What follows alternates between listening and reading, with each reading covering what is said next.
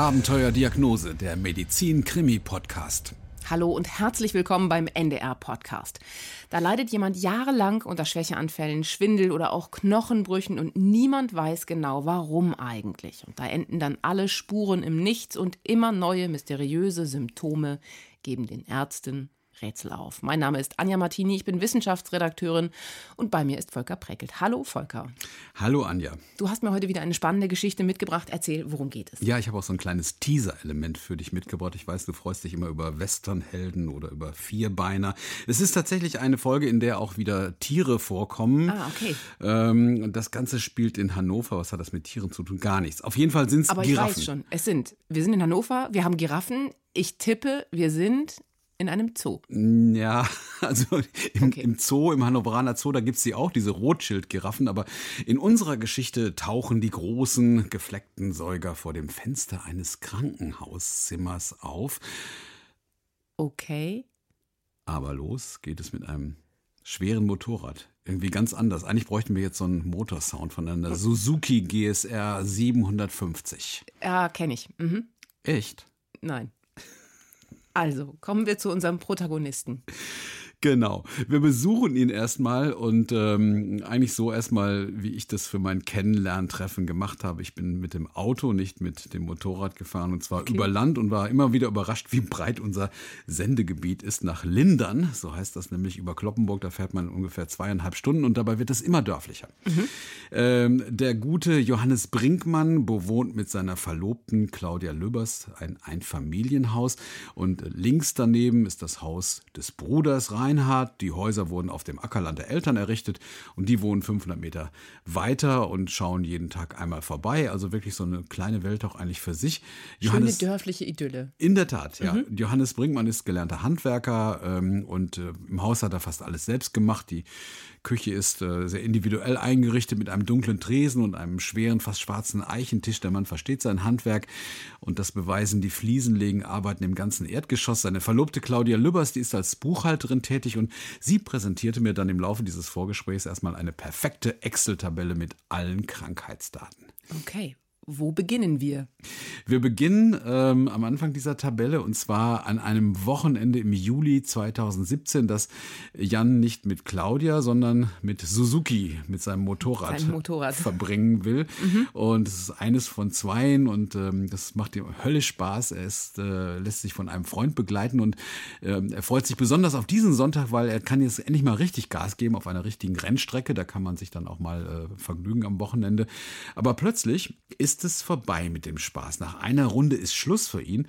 Er stellt das Motorrad ab und er muss sich erstmal übergeben. Und dann legt er sich ins Auto, ist völlig platt, hat plötzlich grippeähnliche Symptome wie Kopf- und Gliederschmerzen. Und ähm, der Freund, der fährt ihn dann nach Hause und äh, dort wartet schon Claudia auf ihn. Als allererstes wir mit dem Motorrad auf Rennstrecke. Ja, und dann fing es eigentlich an mit Grippesymptomen. Ich sag mal, Kopfschmerzen, leicht übel sein. Wir wollten eigentlich hin und die besuchen und halt mitgucken. Und dann hat er seinen komischen angefangen gesagt, nee, äh, Jan geht's nicht so gut. Äh, wir sind schon auf dem Rückweg. Und das war jetzt Claudia. Genau, Claudia Lübbers mit modisch markanter Brille, ganz schnell im Reden, ganz schnell im Kopf und ähm, ganz schnell auch, was eben das Handeln angeht. Denn sie ruft sofort den hausärztlichen Notdienst an und ähm, hat Glück. Der Landarzt, den die beiden auch gut kennen, hat Bereitschaft und äh, sie fährt hin, besorgt Medikamente und am Montag soll sie dann mit ihrem Freund in der Praxis vorbeischauen so wie du sie beschreibst, denke ich, ist sie auch gleich am Montagmorgen da mit ihrem Freund.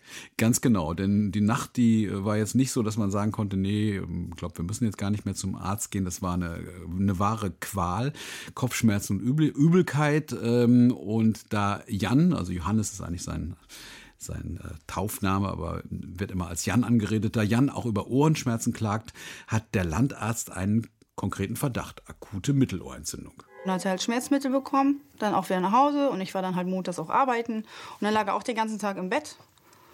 Und dann ja auch nicht so viel gegessen und dann auch immer noch Kopfschmerzen. Also nochmal zum Arzt dann, weil es einfach nicht besser wird und er wird dann auch krankgeschrieben, aber jetzt geht es so richtig los. Die Symptome, die ihn jetzt zermürben, die empfindet er jetzt schon als sehr bedrohlich. Er ist eigentlich selten krank gewesen, so eher so ein, richtig, so ein richtiger Kerl von einem Mann.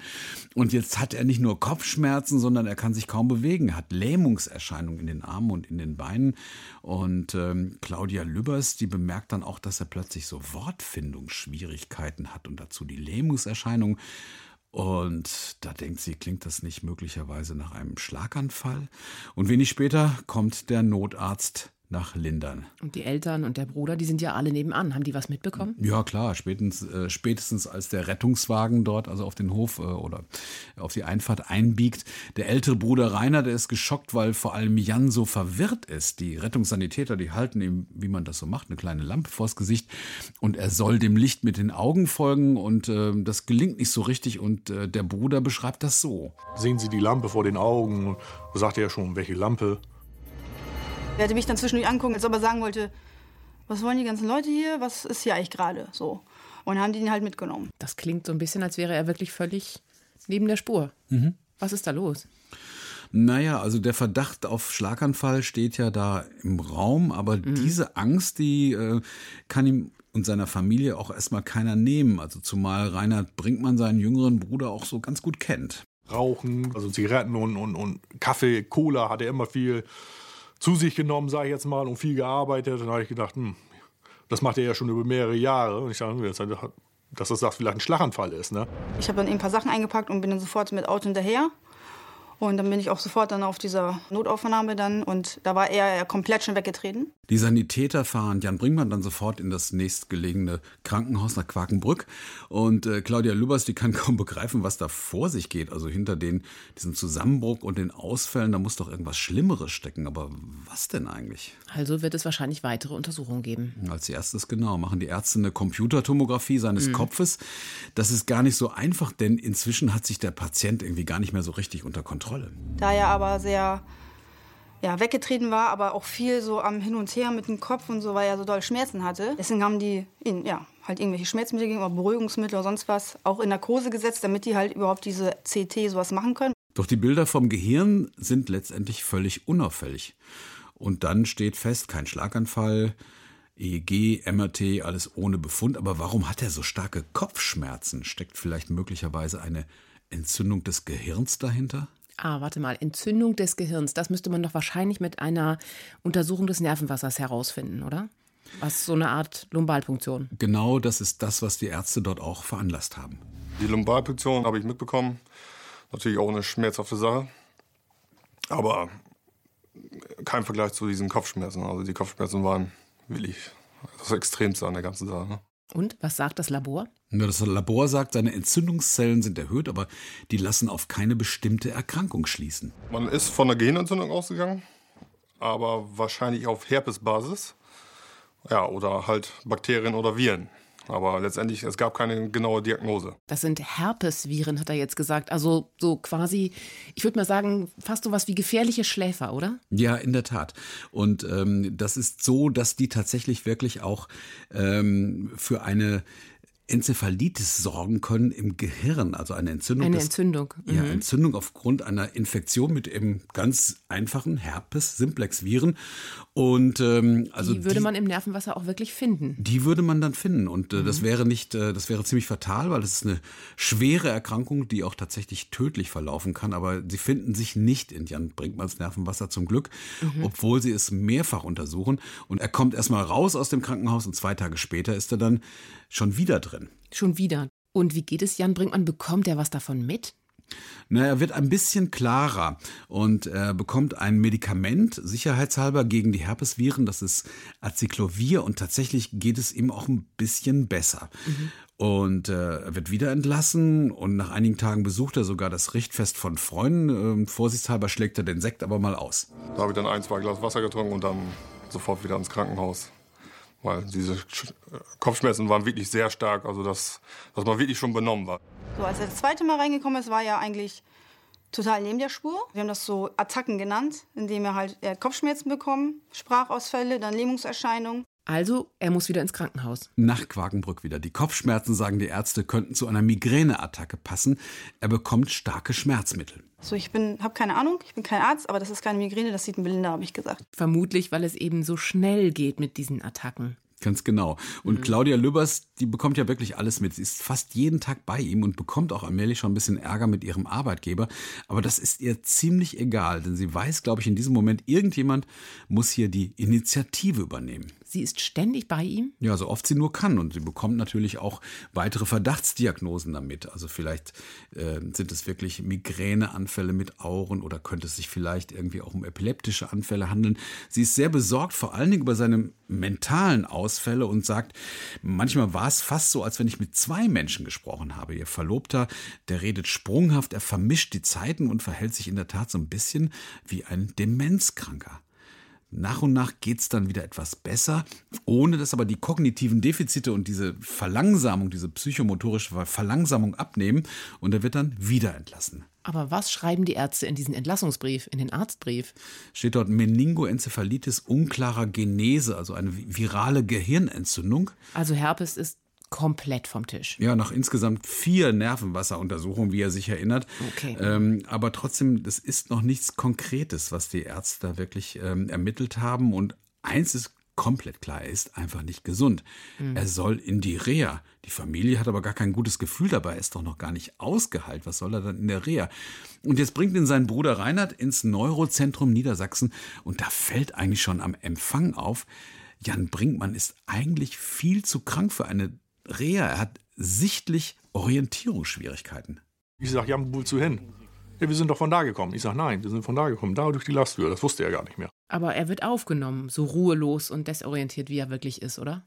Ja, er wird aufgenommen, aber es fällt natürlich schon nach, äh, nach kurzer Zeit auf. Zum Beispiel fragt sich die Reha-Ärztin Katharina Kläning, ob dieser neue Patient ähm, in ihrer Einrichtung überhaupt richtig ist. Und ähm, ich glaube, ihr fallen so ein bisschen, äh, fällt es zum ersten Mal auf, als sie eine ganz einfache Bitte äußert und Jan also komplett bei der Ausführung scheitert. Wenn ich ihn zum Beispiel gebeten habe, mir die Telefonnummer von Frau Lübbers ähm, zukommen zu lassen, um sie ähm, anzurufen, dann merkte ich halt, dass er Schwierigkeiten hatte, die seinem Smartphone zu entlocken. Und das ist ja so eine Sache, was eigentlich flüssig läuft.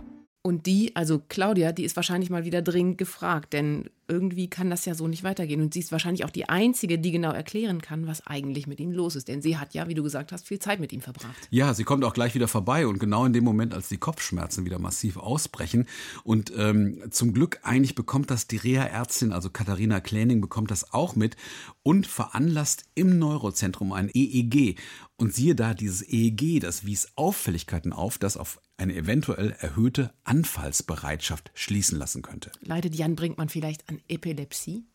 Das ist eine Vermutung. Also Droht ein Krampfanfall? Also so, das ist das, was man denkt, wenn du das jetzt so schilderst.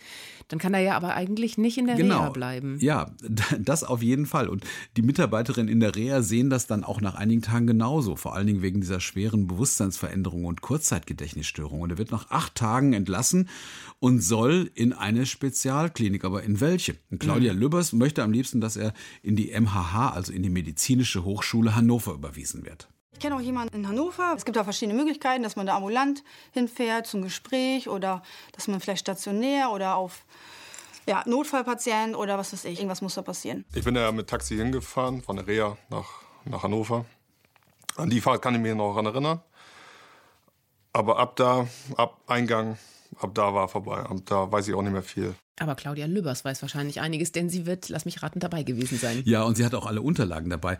Doch die kommt gar nicht dazu, diese Unterlagen den Ärzten zu zeigen. Es ist der 11. August und man glaubt es kaum, er wird fast sieben dramatische Wochen dort in der MHH bleiben. Und schon am Empfang fallen seine Orientierungslosigkeit und diese Zittrigkeit auf. Und es geht mit dem Rollstuhl auf die neurologische Station, wo er gleich für Alarm sorgt. Denn da im Krankenzimmer geht es richtig los.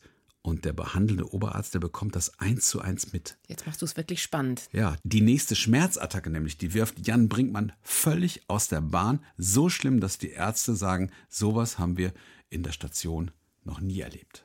Dann ähm, ist er ähm, explodiert, zum Teil mit dem Kopf gegen die Wand gelaufen, weil er wegen der Kopfschmerzen war auch verwirrt.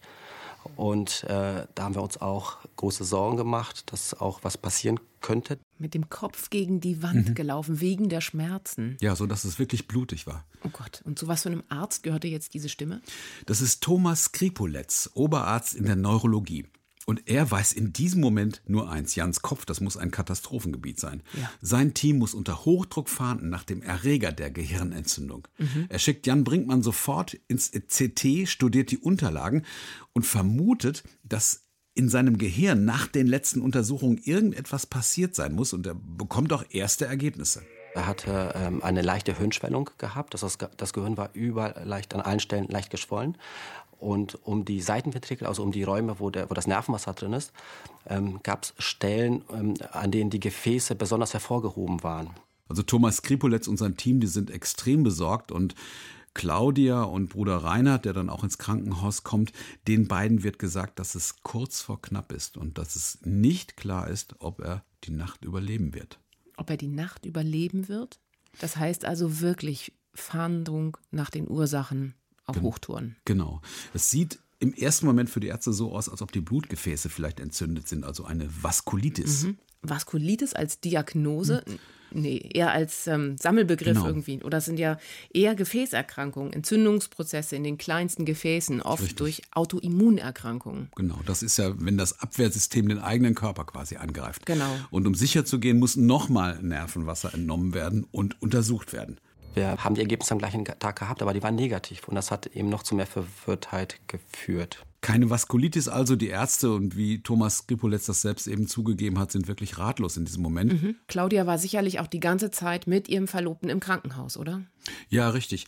Also sie ist sogar ähm, temporär nach Hannover gezogen, übernachtet dort bei Freunden und äh, dann bekommt Johannes ein Einzelzimmer und sie darf das im Krankenhaus mitbewohnen. Mhm. Und da bekommt sie natürlich eigentlich jetzt 24 Stunden seine ganze Verwirrtheit mit. Er fragt sie wirklich wie ein, wie ein Demenzkranker, wo schlafen wir heute? fragt er ein ums andere Mal. Er ist völlig desorientiert, weiß gar nicht, wo er ist. Und gibt es irgendeine Idee? Gibt es vielleicht Blutuntersuchungen auf Viren, auf. Bakterien? Mhm. Du hast gesagt, er ist Handwerker. Richtig. Jan Brinkmann. Dann hat er doch vielleicht auf Bauernhöfen zu mhm. tun, ländliche Gegend, vielleicht irgendwas mit Gülle in Berührung gekommen oder irgendwas in der Art. Gibt es irgendeine Idee? Weil das klingt ja, so dramatisch. Ist, naheliegend, aber auch da alle Ergebnisse wieder negativ. Die Ärzte schießen inzwischen aus allen Rohren. Sie verabreichen gleich vier verschiedene Antibiotika, wie sie sagen, mit denen nahezu jeder Keim, der bekannt ist, eigentlich behandelt werden müsste. Eigentlich behandelt werden müsste. Die Nebenwirkungen dazu? Ja, die äh, sind natürlich ähm, sicherlich immens, aber Jans Bruder äh, erkundigt sich auch danach, aber erfährt dann erstmal, es geht ihm so schlecht, dass die Nebenwirkungen momentan das kleinste Problem sind. Nebenwirkungen sind für uns unrelevant.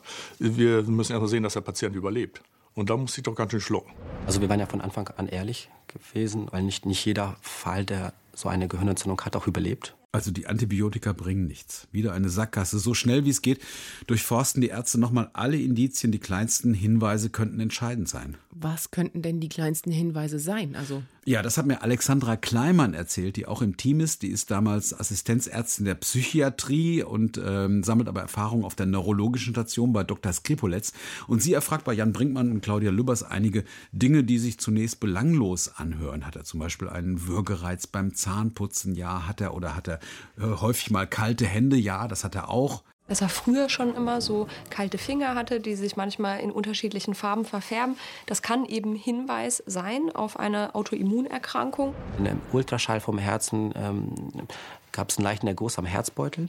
Das gibt es auch mal bei Autoimmunerkrankungen. Also Autoimmunerkrankungen. Das hatten wir gerade schon. Das Immunsystem arbeitet gegen den eigenen Körper. Dann fahndet das Labor sicherlich nach Antikörpern. Aber auch da gibt es zunächst keine Anhaltspunkte, genauso wenig wie eine rheumatologische Diagnostik, die unternommen wird. Also also die Diagnostik, das ist ja ganz fein, die steht ja irgendwie immer auf der einen Richtig. Seite. Aber auf der anderen Seite ist das, was du gerade erzählst, nämlich das Leben von Jan, das scheint irgendwie auf dem Spiel zu stehen. Mhm. Wie gehen die Ärzte damit um an der sie, Uniklinik? Sie geben ihm jetzt erstmal Medikamente, die das Immunsystem wieder unter Kontrolle bringen sollen. Denn wie du es schon angedeutet hast oder wie wir es auch schon jetzt erfahren haben, die Zeit, die läuft. Und dann eben hoch ähm, immunsuppressiv, also um das Immunsystem äh, runter zu regulieren, wie bei Autoimmunerkrankungen eben ganz hochdosiertes ähm, Cortison zunächst. Was durchaus dafür bekannt ist, dass es sowohl Psychosen machen kann, als auch manische Zustände, also Zustände, in denen man euphorisch ist. Halluzinationen. Richtig. Sind das die Tierchen, von denen du mir erzählt hast? Richtig. Denn Vorm ähm, Fenster? die Therapie ist sehr heftig. Cortison plus Immunglobulintherapie. Und Johannes Brinkmann ist wirklich 50 Stunden lang wach und bekommt Halluzinationen. Er sieht kleine Trolle in seinem Zimmer, er macht sogar Bilder mit seinem Handy, um das zu beweisen. Doch später sind natürlich nur die Möbel zu sehen und mhm. dann ist er überrascht und erzählt Claudia Lübbers, dass der Postbote da gewesen ist und sein Bruder kann es kaum glauben. Draußen, da läuft wieder eine Giraffe oder sowas oder irgendwie solche Sachen. Deswegen ähm, haben wir uns so, natürlich auch Sorgen gemacht, ähm, äh, dass etwas äh, auch, äh, dass die Behandlung entweder nicht, nicht gut anspricht oder dass möglicherweise ähm, eine Nebenwirkung auftritt. Ähm, ähm, aber wir haben durchgehalten. Aber wir haben durchgehalten. Man muss sich auch mal in die Lage, wir erzählen immer die Geschichte der Patienten, man muss sich auch mal in die Lage der Ärzte versetzen. Wir haben durchgehalten und wir haben weitergesucht. Wie gehen denn die Ärzte damit um? Ja, zunächst einmal müssen sie ja auch erstmal ähm, dem Patienten die Angst nehmen. Also wenn mhm. da jemand ist, äh, der sagt wirklich, ich sehe kleine Trolle oder ich sehe Giraffen, Giraffen vor meinem, Fenster. dann kann man nicht sagen, das ist alles Unsinn. Genau. Dann muss man das ernst nehmen und äh, muss dann auch ganz ruhig sagen, also ich habe jetzt gerade keine gesehen und man muss einfach die, die Angst dort rausnehmen aus der, äh, aus der Geschichte. Das ist aber den Ärzten und dem ganzen Team wohl ganz gut äh, gelungen. Aber die Ursache für all das, das konnten die Ärzte bisher noch nicht herausarbeiten. Mhm. Aber auf der anderen Seite, die Therapie schlägt an. Jetzt beginnt die Suche nach den Antikörpern, die sein Immunsystem vermutlich torpedieren. Es sind anscheinend nicht die üblichen Verdächtigen und immer enger zieht Thomas Skripolitz den Kreis. Und äh, das Verrückte ist, es geht ihm jetzt irgendwann wieder so gut, dass er im Oktober dann auch entlassen wird. Entlassen? Ja, aber die Laboruntersuchungen, die werden ständig fortgesetzt und dann wird endlich bei der mittlerweile, man glaubt es kaum, elften Lumbalpunktion ein Antikörper festgestellt und der trägt den Namen CASPR2. Ich habe selber durch das Mikroskop geschaut und habe dann gesehen, dass da in die entsprechende Färbung zu sehen war. Und das ist dann schon ein, ja, ein Schmunzeln oder ähm, ich weiß nicht, ob man Überraschung sagen kann, aber ähm, schon irgendwie auch zum Teil auch eine Erleichterung, dass man das jetzt hat. Dass man das hat, also der hat es wirklich gefunden. Wie heißt die Erkrankung? Die heißt Autoimmune Enzephalitis mit CASPR2-Antikörpern. Eine okay. sehr, sehr seltene Erkrankung. Und das ganze Unheil, das Chaos im Körper, das beginnt mit den Lymphozyten. Diese mhm. weißen Blutzellen, die bekämpfen fremde Eindringlinge normalerweise. Aber bei Jan Brinkmann läuft das aus dem Ruder. Dort produzieren sie Antikörper mit dem Namen CASPR2. Und diese Antikörper, die verwechseln gesunde Zellen mit Tumorzellen und bei einer Autoimmunenzephalitis attackieren sie Nervenzellen im Gehirn und zerstören sie. Also das waren dann nicht Bakterien oder Viren, die das ausgelöst haben, wie es eben sehr oft der Fall sein kann, sondern es war wirklich eine Fehlreaktion des eigenen Immunsystems. Ja, friendly fire sozusagen. Mhm. Also und die Symptome einer solchen Gehirnentzündung, die haben genau gepasst. Das sind diese Gedächtnisstörungen, die Persönlichkeitsveränderung, Bewusstseinstrübung, die Psychosen und sogar die krampfartigen Anfälle. Ich bin jetzt seit zehn Jahren in der Klinik tätig in der Neurologie und so einen Fall hatte ich vorher auch noch nicht gesehen gehabt. Es gibt gerade mal über 100 Fälle weltweit, die beschrieben sind. Also insgesamt zwölf Wochen äh, hat diese dramatische Achterbahnfahrt, wenn wir jetzt daran denken, wie es angefangen hat mit diesem Motorradwochenende, was gescheitert mhm. ist. Zwölf Wochen hat es gedauert und endlich wissen die Ärzte, was Jan Brinkmann hat und wie sie ihm helfen können. Es muss nicht immer so gut enden wie bei mir. Ne? Ich habe schon sehr viel Glück gehabt, ne? also das kann man schon sagen. Da kann man ja ruckartig oder ja ziemlich schnell so sehen, dass es bergauf geht. Denn gegen die seltene Krankheit bekommt Jan Brinkmann künstliche Antikörper, die sein Immunsystem wieder stark machen. Und Thomas Skripolitz hat ihm ganz klar gemacht, nach solcher schweren Erkrankung braucht das Gehirn bestimmt bis zu zwei Jahre, bis es sich vollständig wieder repariert hat. Er weiß also, es ging tatsächlich um Leben und Tod Und äh, dass er wieder so gesund wird, damit hat er und damit hat seine Familie gar nicht mehr gerechnet. Nur mit dem Motorradfahren da muss er sich noch ein bisschen gedulden. Und wie geht es ihm jetzt? Ja, auch mit ihm hatte ich jetzt Kontakt, bevor wir uns hier zusammengesetzt haben, über, um über seine Geschichte zu erzählen. Und ähm, ja, er schreibt also eigentlich auch so direkt, wie er redet. Es geht mir gut. Ähm, vor allen Dingen hat sich familiär auch, also haben sich eigentlich nur positive Dinge ereignet. Ähm, er und seine Verlobte, damalige Verlobte Claudia, haben geheiratet und inzwischen gibt es zwei kleine Jungs. Also im Februar, als ich mit ihm telefoniert habe, da waren die eins und drei Und ja, insofern ähm, geht wirklich dort wieder gut in Lindern. Ähm, die Frage liegt sicherlich auf der Hand, wie es mit dem Motorradfahren ist, kann ich leider nicht beantworten. Ich hätte jetzt fast nachgefragt. Aber ich kann mir vorstellen, also dass er sicher, sicherlich hin und wieder schon mal den, den Helm herausholt und äh, mal probiert. Und ich kann mir schon vorstellen, dass er sicherlich auch, auch wieder seinem Lieblingshobby frönen kann früher oder später wird er das sicher schaffen. Volker, ich danke dir sehr für diese Geschichte. Wieder ein spannender Fall, danke. Gerne.